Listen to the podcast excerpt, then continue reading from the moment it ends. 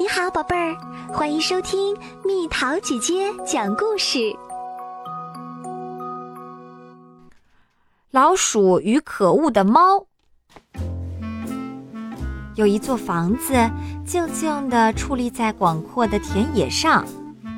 在这房子后面有一间干草房，房前有一口井，一只白底黑斑的猫正趴在井口晒着太阳打盹儿。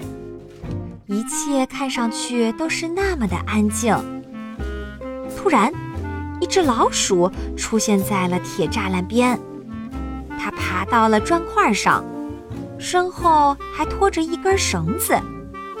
不一会儿，老鼠就爬到了高处，它把绳子的一头打了个活结，做了个绳套。老鼠小心翼翼地瞄准猫的脑袋。把绳套从高处放了下来。这只疯狂的老鼠到底想干什么？难道它想把猫吊死？好像不是这么一回事儿。老鼠在绳套上还绑了个小铃铛，它应该是想趁着猫睡觉的时候，把这个铃铛绑在猫的脖子上。那老鼠为什么要给猫绑铃铛呢？难道老鼠是想给猫庆祝一下？无论出于什么样的目的，这对老鼠来说都是一次冒险行动。老鼠慢慢地放下绳套，即使绳套有一点轻微的摇晃，系在上面的铃铛也没有发出一点声响。它真是一只机灵的老鼠。绳套终于靠近了猫的脑袋，老鼠再加把劲儿，就可以把绳套套住猫的脖子啦。这下猫要被老鼠逮个正着喽。可是，机灵的老鼠却忽略了一个至关重要的细节，那就是猫的胡须。这些胡须几乎不易被察觉。却是猫的秘密武器。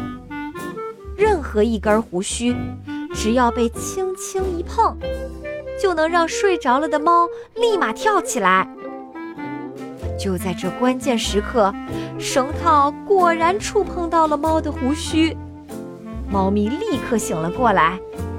它看到了眼前的一切，仅用一秒钟的功夫，就识破了老鼠的伎俩。猫一把按住绳套，像个杂技演员一样，抓着绳子在井边荡来荡去。它完全不担心自己会掉进井里。最后，猫玩够了，停了下来。它轻盈又准确地落到了井边的地面上。老鼠失落极了，赶紧收回了绳子。绳子上的铃铛叮叮叮地响着，好像是在提醒它，行动失败啦。猫则表现得很淡定，它抬头望着站在高处的老鼠，问：“你为什么要把那铃铛系在我的脖子上？”“为了我们老鼠的安全，你行动起来一点声音都没有。你都到我们跟前儿了，我们居然还没发现你这个猛兽。”就在上周，你吃了我的两个兄弟，你真是个可恶的凶手。话说回来，要是我能在你的脖子上系个铃铛，当你行动时，我们就能听见你的动静了，这样我们才有时间躲起来。在这干草房里，你们一家有多少只老鼠？猫心不在焉地问。与此同时。一只停在玫瑰花上的蝴蝶引起了他的注意。告诉你这个无耻的家伙也无妨，包括爸爸妈妈在内，一共二十五只。老鼠愤愤地说。猫用舌头舔了舔自己的胡须，它把耳朵缩了起来，像是不想再听其他的废话。它注视着那只蝴蝶。心里打着自己的如意算盘。嗯，肯定很美味。猫回应道：“我的完美早餐垂手可得，接下来的一个星期都不用发愁啦。你这个坏蛋！老鼠抽泣着说，眼泪止不住的流下来。他赶紧回家，把行动失败的消息和猫的捕食计划都告诉了家人。第二天，奇怪的事情发生了。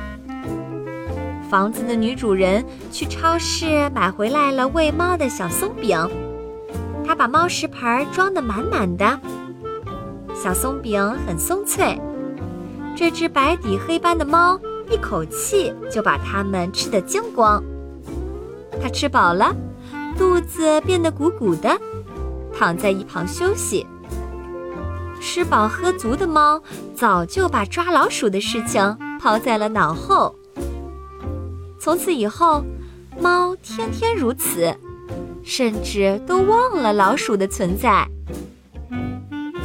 干草房里的老鼠也发现了猫的异常举动，它们眼看着猫一天天变胖，还一天天变懒。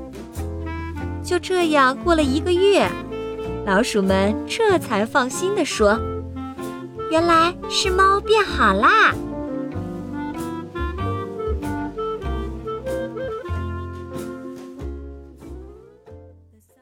又到了今天的猜谜时间喽，准备好了吗？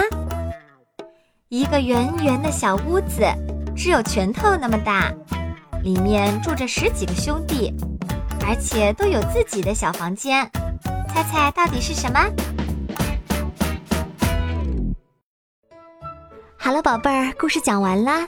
你可以在公众号搜索“蜜桃姐姐”，或者在微信里搜索“蜜桃五八五”。找到，告诉我你想听的故事哦。